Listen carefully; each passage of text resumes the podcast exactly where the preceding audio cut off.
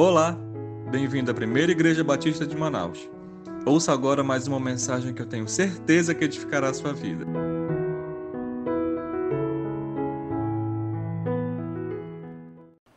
Irmãos e amigos, no Evangelho de Mateus nós encontramos cinco sermões de Jesus. E o primeiro deles é chamado Sermão do Monte. E logo no início do Sermão do Monte, nós temos as bem-aventuranças. Eu leio Mateus capítulo 5, versos 1 a 3. Quando viu as multidões, Jesus subiu ao monte, havendo-se assentado, seus discípulos se aproximaram e ele começou a ensinar-lhes, dizendo: Bem-aventurados os pobres em espírito, pois deles é o reino dos céus. Naturalmente que nós observamos aqui no primeiro verso, nos primeiros dois versos, alguma coisa importante a respeito do contexto. De fato, sempre foi do interesse de Jesus auxiliar o povo com a apresentação clara da sua mensagem. E o texto diz algo muito interessante porque não tem a ver com as nossas práticas de vida. Quando nós vamos falar a alguém, geralmente nós ficamos de pé para falar, mas no tempo de Jesus, bem na tradição dos mestres de Israel, ele se assentava, e por isso está escrito aqui: ele se assentou, havendo-se sentado, seus discípulos se aproximaram e ele começou a ensinar-lhes, dizendo: ele ensinava aos discípulos, mas ele ensinava também aos circunstantes, não há nenhuma dúvida a respeito desta verdade. A palavra que é usada aqui para e ele começou a ensinar-lhes, é uma palavra que mostra que o ensino de Jesus era algo que ele fazia constantemente, em todas as oportunidades. Bem-aventuranças são as bem-aventuranças são explicações a respeito de como nós podemos experimentar alegria indizível, transcendente, alegria que o Senhor dá, sucesso na vida e felicidade. Não essa felicidade barata que muitas vezes a gente pensa que está alcançando, vamos dizer, por, por comprar um bem que era o nosso objeto, né? objeto de interesse. Não, esta felicidade é diferente. E Jesus desce a fundo a respeito desta verdade. Jesus, quando está ensinando em outras oportunidades, e agora no Evangelho de João, no capítulo 16, versos 22, a parte B, ele diz que esta alegria, que tem a ver com a bem-aventurança, esta alegria ninguém vai tirar, ninguém pode tirar. Naqueles países onde houve grande comoção política, e os cristãos foram impedidos de continuar a sua vida como vinham vivendo. Isso tem ocorrido em vários países e Deus nos livre no Brasil desta experiência. De fato, apesar de toda a dificuldade, a alegria do cristão nunca foi retirada. É impressionante, mas muitas vezes, a, inclusive a perseguição religiosa destes governos que prejudic, tentaram prejudicar o avanço do, do cristianismo naquelas terras, de fato, Aqueles crentes foram tomados de um ímpeto maior para continuar a fazer a vontade de Deus. Quando Deus abençoa, e Ele abençoa como Ele promete na Sua palavra, ninguém pode tirar essa alegria.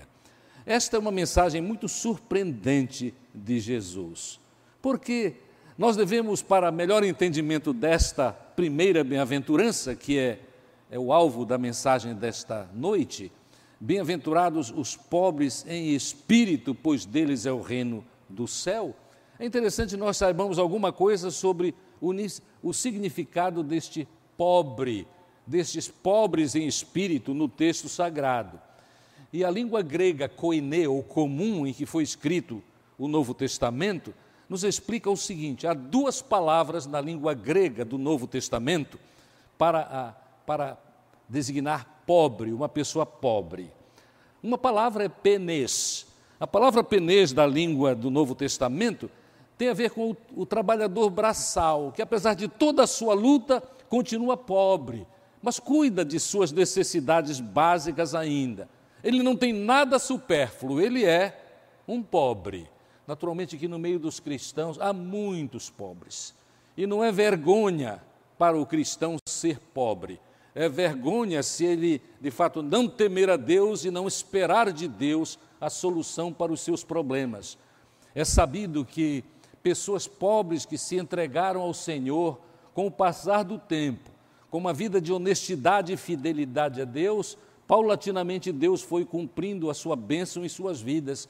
E muitos dos nossos antepassados, nós que estamos aqui, que eram, cujos antepassados eram muito pobres, eles começaram a vencer na vida, mas o fizeram da maneira adequada e no tempo certo, e não porque assumiram alguns desvios de conduta que deram uma riqueza, às vezes quase que imediata, mas que deu em tragédia. Os amados podem imaginar quantas pessoas que refletem exatamente o que eu estou dizendo agora por último, de que alguns saem, entraram por descaminhos e conseguiram riquezas, mas fora do plano de Deus e foram surpreendidos. Não deviam ter estado surpreendidos, porque a palavra de Deus é isso, né? Mais vale o bom nome do que as muitas riquezas. Então não é vergonha ser pobre, mas há pobres no Novo Testamento e expressos nesta palavra penês que são assim: trabalho braçal, cuido da necessidade, não tenho nada supérfluo, mas há uma outra palavra que é a palavra usada aqui, nesta afirmação de Jesus. Felizes ou bem-sucedidos os pobres em espíritos. É a palavra tocos. Tocos quer dizer pobreza absoluta. Uma pessoa destituída, destituída, passa necessidades extremas, mas por isso mesmo, por causa desta experiência, ele depende exclusivamente de Deus. No hebraico do Velho Testamento, nós encontramos as palavras ani e abion, que querem dizer a mesma coisa, é o ptocos, é o destituído, pobre destituído. Ah, no hebraico significa o seguinte: ele é pobre, ele não tem nenhum poder, ele vive sendo pisado e oprimido, pelos demais, mas ele continua confiando em Deus. O pobre de espírito, a palavra quer nos ensinar, é aquele que é humilde, humilde. E ele se entrega à obra de Deus na sua vida e aguarda de Deus o tempo certo, o tempo da bênção. Os cuidados são muito de Deus são muito importantes na vida daqueles que nele confiam. Nos Salmos, nós temos algumas expressões que nos encorajam a respeito desta verdade da palavra de Deus.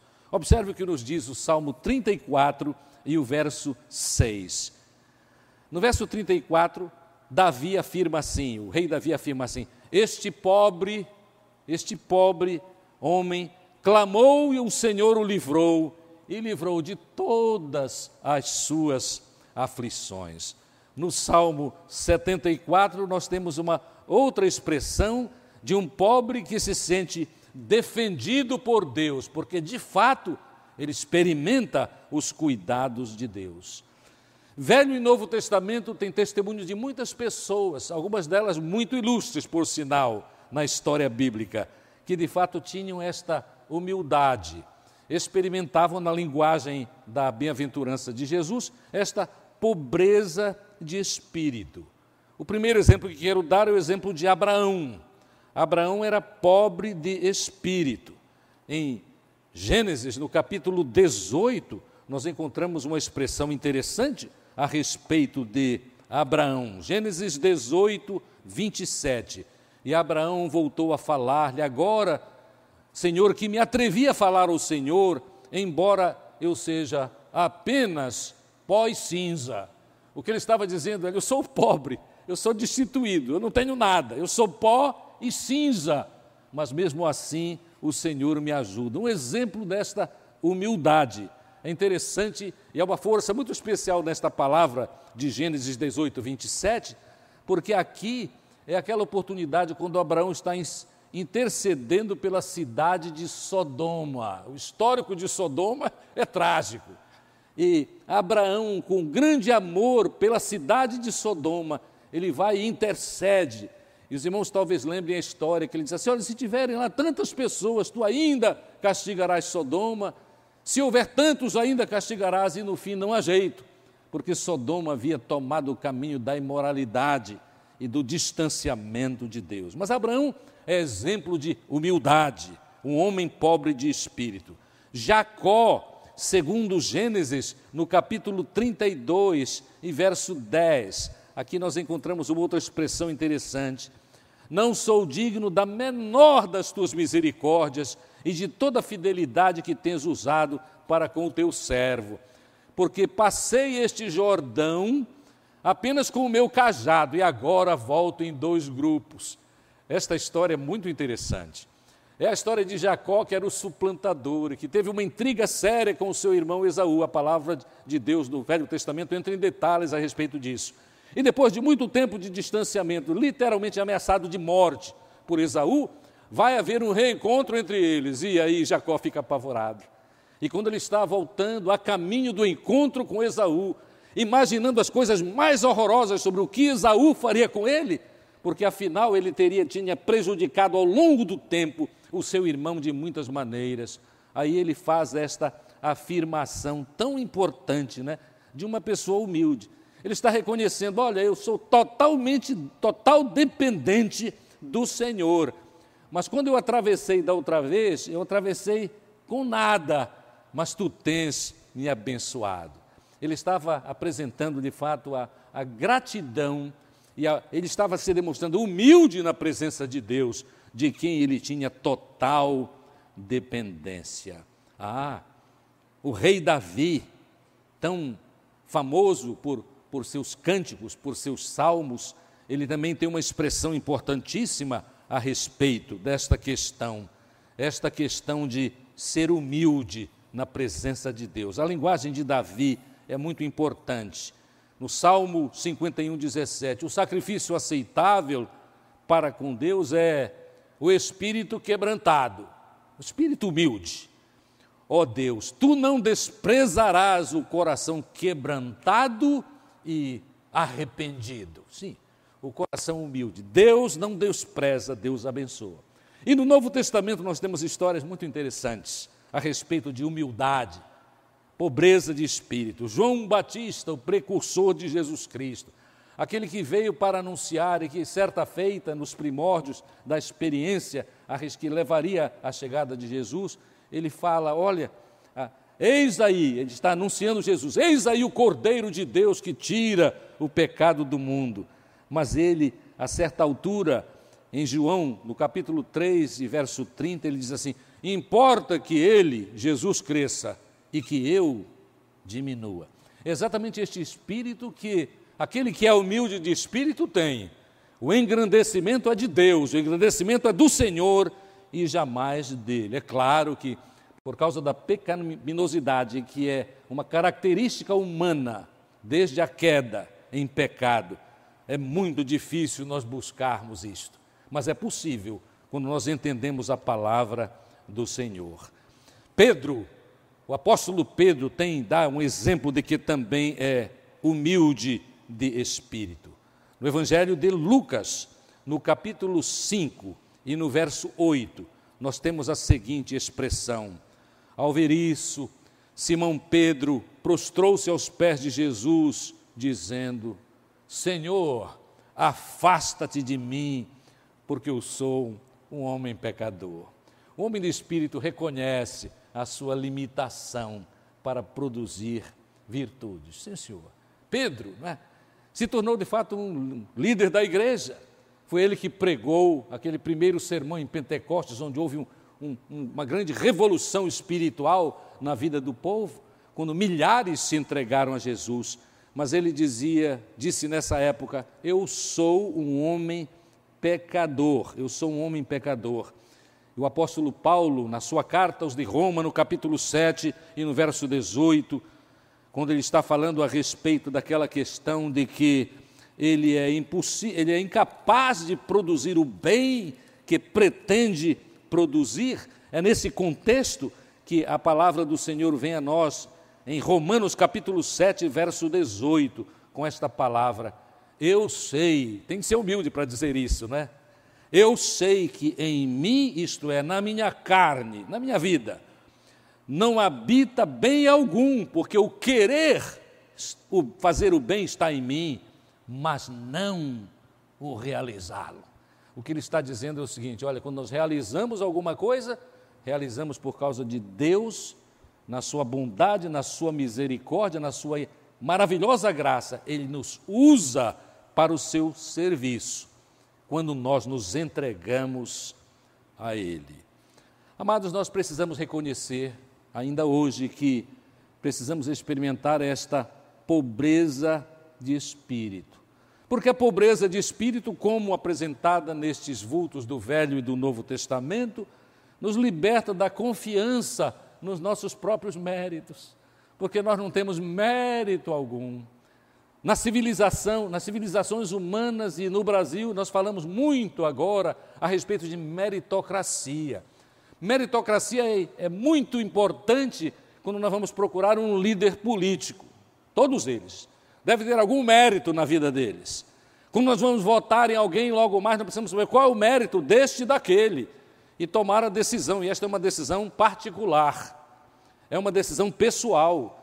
Eu quero fazer um parênteses e dizer aos irmãos de que não cabe guerras ideológicas para nós mostrarmos o que vamos fazer. Inclusive, o voto pode ser secreto.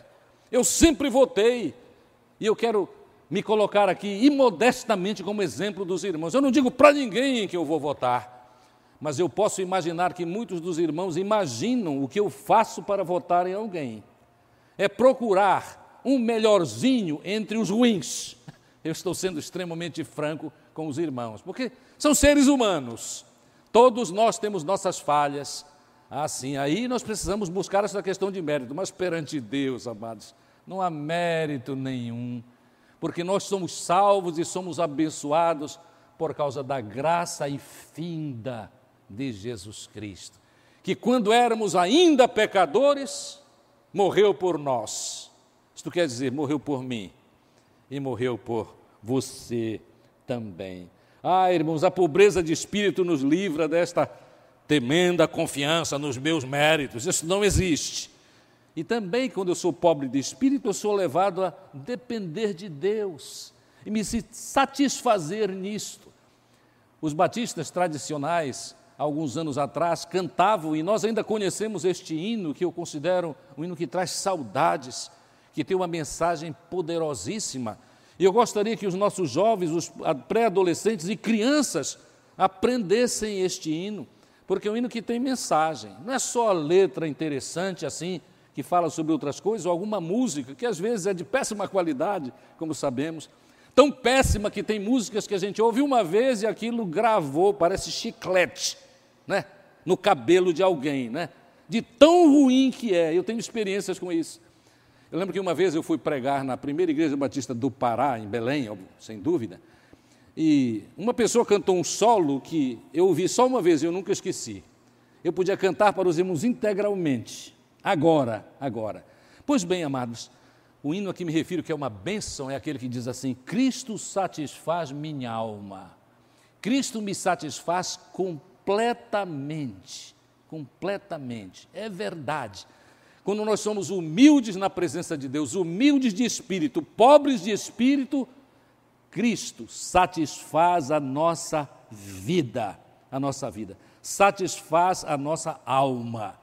E nos ambientes nossos de vida, no mundo secular, muitas vezes a sociedade reage a esta nossa propalada e anunciada confiança em Deus. Contam que John Piper, o grande pregador norte-americano que continua muito ativo em sua igreja nos Estados Unidos, ele foi fazer uma conferência numa universidade muito famosa dos Estados Unidos, e após a sua conferência, um jovem, inexperiente, coitado, mas ele disse assim: Eu quero dizer para o senhor, doutor John Piper, o pregador do Evangelho, que a fé cristã não é nada mais do que uma muleta para aqueles que não podem cuidar de si mesmos. E, naturalmente, o pastor John Piper, com amor e misericórdia, respondeu aquele universitário ainda muito ignorante, por não, obviamente, não ter experimentado o poder de Deus na sua vida, a satisfação que Jesus Cristo dá. Respondeu, procurando ajudá-lo a entender coisas espirituais que são fundamentais para o sucesso real na vida humana.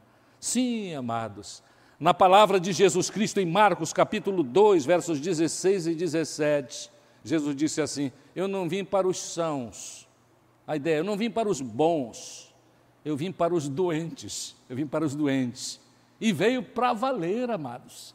E quanto mais dependentes nós somos de Deus, mais bem-sucedidos nós somos, porque seguimos de perto a sua orientação. Ah, meus queridos, vamos agora passar para a afirmação sobre as atitudes, um pouco mais definidamente. As atitudes de quem é pobre de espírito. A esta altura eu gostaria de entender que no espírito dos amados, no espírito dos ouvintes desta mensagem, já esteja crescendo aquela confirmação por causa da sua vida com Deus, o sucesso paulatino da sua vida por causa da graça e misericórdia de Deus. Cresce no meu coração a ideia de que você sabe disso, mas eu quero confirmar esta verdade da palavra de Deus, esta verdade do Senhor Jesus. Em primeiro lugar, nós precisamos reconhecer, esta é uma atitude interessante, reconhecer que não há poder em mim para produzir o que Deus quer que eu produza. É só Ele que me dá poder para produzir o que Ele quer fazer na minha vida. E é uma resposta à, à, à tragédia, ao drama do apóstolo Paulo, quando ele diz assim: Eu quero fazer, mas eu não tenho poder. Reconheçamos, o poder vem de Deus. Também é pobreza de espírito que nós devemos experimentar, saber da clara necessidade que eu tenho da bênção de Deus. Tudo é bênção de Deus na nossa vida. Os 95 anos que você vai viver, é uma grande profecia, porque a vida dos homens, diz o Salmo 90, é de cerca de 70. 90 são 20 de ganho, não é verdade? Mas o tempo que você viver é pura graça de Deus. Ele que responde às nossas necessidades. O pobre de espírito também, e nós precisamos entender bem isso, ele tem uma, um senso, ele tem um conhecimento da sua própria impureza e indignidade quando diante de Deus. Mas qual é a prática? A prática a respeito desta de impurezas e, e indignidades é assim: eu sou melhor do que o irmão tal. Eu sou melhor. Eu cresci mais do que ele. Eu sou mais independente. Eu abençoo mais a sociedade. Amados, nós não devemos nos comparar com os homens. A palavra de Deus diz assim: Velho e Novo Testamento. O Novo Testamento confirma o que Deus disse no Velho Testamento: Sede santos como eu sou santo. Então, porque o padrão é Deus mesmo. Em Hebreus nós temos a palavra, olhando para Jesus, autor e consumador da nossa fé. Amados, mediante este padrão, o padrão de Deus, o padrão de Deus em Cristo Jesus, amados, nós não temos condição, a não ser pela graça, de estar e viver na presença do Senhor. Sim, os humildes de espírito sabem e experimentam vida, alegria e utilidade, novamente, porque Deus é com eles, Deus os abençoa. O que esta mensagem de Jesus quer apontar é o seguinte: todo ser humano que já existiu e continuará a existir até Jesus voltar como prometeu, todo homem deve ser pobre.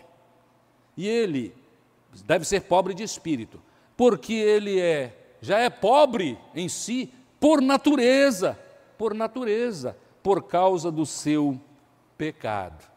E sendo nós pobres e desejando ser pobres de espírito, precisamos nos entregar a Jesus. Há um exemplo muito interessante de desta, desta experiência de ser pobre de espírito. Os livros históricos sobre missiologia contam a história de um homem famoso no meio cristão, é, considerado o pai de missões modernas, William Carey. William Carey, missionário, teve uma vida dura, muito, muito dura. E após a sua morte, após a morte de quatro de seus companheiros lá na África, ele ficou abatido no espírito. É, ficou deprimido. E aí ele teria afirmado o seguinte: Eu não sei porque uma vida tão infrutífera como a minha, os quatro amigos dele de ministério missionário tinham morrido e ele tinha sobrado. Eu não sei porque uma vida tão infrutífera é preservada, mas afinal, Deus é soberano e sábio para ter errado. Quer dizer, ele está deprimido, está triste. Ele começa até a quase desvalorizar o seu trabalho, mas ele humildemente se entrega à, à vontade de Deus. Pois ele tinha 73 anos em Serampore, na África, e quando ele morreu, juntaram, a, prepararam um dossiê a respeito do que ele havia feito. Ele era um homem impressionante. Imagine o trabalho deste homem, a dedicação deste homem às coisas de Deus. Ele traduziu a Bíblia, não é o Novo Testamento, viu? Ele traduziu a Bíblia para seis línguas. Traduziu a Bíblia para seis línguas. Ele traduziu porções do Novo Testamento para mais 29 línguas. Não se assustem, amados. Há muitos anos atrás, minha esposa e eu, ainda muito jovens, visitamos Israel. Nós encontramos lá um árabe que era uma absoluta sumidade. Disseram para nós que ele conhecia 45 línguas. Parece mentira, não é? Eu mal sei português. Ele sabia este monte de línguas. Porra, este William Carey era absolutamente impressionante. Imaginem quantas horas, quanto tempo, quanta dedicação ele usou. Nós podemos até dizer, é só o que ele fazia, graças a Deus, né? Quantas pessoas conheceram o Evangelho nestas muitas línguas para as quais ele traduziu a Bíblia por causa da sua dedicação fiel ao Senhor. E o epitáfio dele, na pedra do túmulo dele, ele morreu aos 73 anos depois de 40 anos de trabalho missionário, eh, estava escrito o seguinte: nasceu em 17 de agosto de 1761, morreu no dia 9 de, de julho de 1834. Um verme pobre, um miserável e necessitado que descansa nos braços do Senhor. Nós podemos até dizer assim: puxa, mas como ele se depreciava? Ele era pobre de espírito, irmãos. Ele sabia que tudo o que ele fazia era por causa da graça e da misericórdia de Deus. Ele reconheceu suas limitações, apesar de todos os trunfos que nós já citamos. Ele conhecia e ele confiava em Jesus. Ah, meus amados, quais são os passos para que nós também experimentemos a bênção desta humildade? vivendo como pobres de espírito. A primeira coisa, sem dúvida, que quero apresentar aos irmãos é nós devemos aceitar Jesus como o Senhor da nossa vida, depender dele, porque não há outro Salvador. Nós só nos tornamos pobres de espírito e prontos para receber as bênçãos do Senhor se nós confiarmos em Jesus, porque Ele é o Filho de Deus, Ele é o Cordeiro que tira o pecado do mundo e não há outro com esta capacidade. Nós precisamos, para ser pobres de espírito, continuar a estudar a palavra de Deus e aplicar a nossa vida e não a vida do esposo ou da esposa ou dos filhos ou de outros membros da igreja. Isto é algo pessoal. Na medida que mais conhecemos a palavra de Deus, especialmente a, os mandamentos, inclusive como reinterpretados onde foi necessário pelo próprio Senhor Jesus no Novo Testamento. Devemos conhecer os mandamentos e aplicá-los à nossa vida e pedir a misericórdia de Deus, o poder de Deus para podermos viver de maneira consoante à verdade do Evangelho. Sim, é, precisar, é preciso aceitarmos e fazermos Jesus, o modelo da vida de Jesus, o alvo da nossa vida. Como eu já disse, olhando para Jesus, o Autor e Consumador da fé.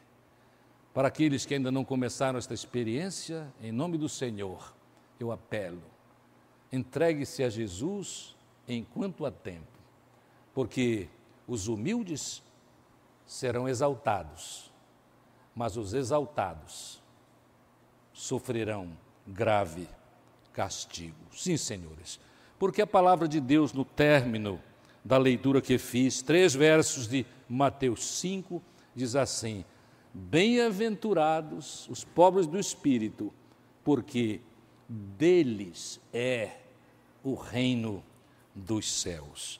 Naturalmente que caberia muito bem uma outra mensagem, mais 30 minutos de explicação, o que não farei.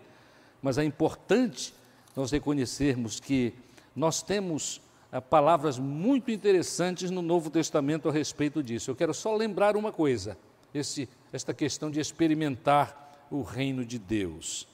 Em Mateus, no capítulo 25, nós temos uma parábola muito impressionante, verdade puríssima do Evangelho. E fala daquele momento de vida eterna e castigo eterno, a diferença entre o pobre de espírito, humilde na presença de Deus, e o orgulhoso, que acha que pode resolver tudo, até pode resolver se houver, dizem eles, alguma vida eterna. Diz assim no verso 31 em diante: Quando, pois, o filho do homem vier na sua glória, e todos os anjos com ele, então se sentará no seu trono glorioso, e todas as nações serão reunidas diante dele, e ele separará uns dos outros, como o pastor que separa ovelhas dos cabritos. E porá as ovelhas à sua direita, mas os cabritos à esquerda. Então o rei dirá aos que estiverem à sua direita: Vinde, benditos de meu Pai, possui por herança o reino que vos está preparado desde a fundação do mundo. O restante da parábola vocês sabem, mas eu quero ler também a palavra final deste capítulo 25, que diz assim: E eles, é uma referência aos que não eh, se entregaram a Jesus, que não buscaram ah, o de forma humilde fazer a vontade do Senhor, e disse assim: E estes, estes orgulhosos e crédulos, nenhuma humildade, irão para o castigo eterno. É a palavra de Deus, amados mas os justos irão para a vida eterna. Os justos irão para a vida eterna. A vida eterna é experimentar eternamente o reino de Deus, o domínio de Deus. É precioso, irmãos, na vida humana, quando este reino de Deus já inicia aqui, como está ocorrendo e continuará ocorrendo na vida de todos os amados, e ainda mais, e aqueles que também se unirão a nós com o espírito humilde, de dependência a Deus e de aceitação de Jesus como exclusivamente seu Senhor e seu Salvador. Oremos por aqueles que vivem no nosso ambiente, ainda não são de Jesus. Oremos por aqueles dos nossos relacionamentos, em grupos sociais aos quais pertencemos que de fato até hoje não dão um sinal de interesse na sua vida com Deus. Sabemos das tragédias que eles passam e sabemos do que Jesus oferece: sucesso, bem-estar. Na linguagem do texto que li, explanei hoje, bem-aventurança, quando nos reconhecemos pobres de espírito e nos entregamos a Deus. Que o Senhor nos abençoe na nossa vida com Jesus neste mundo e que Ele nos ajude também e nos dê sucesso na promoção do Evangelho de Cristo. Amém. Amém. Compartilhe com seus familiares e amigos. Ah, e não esqueça de seguir a gente nas redes sociais, arroba PIB Manaus. Até a próxima!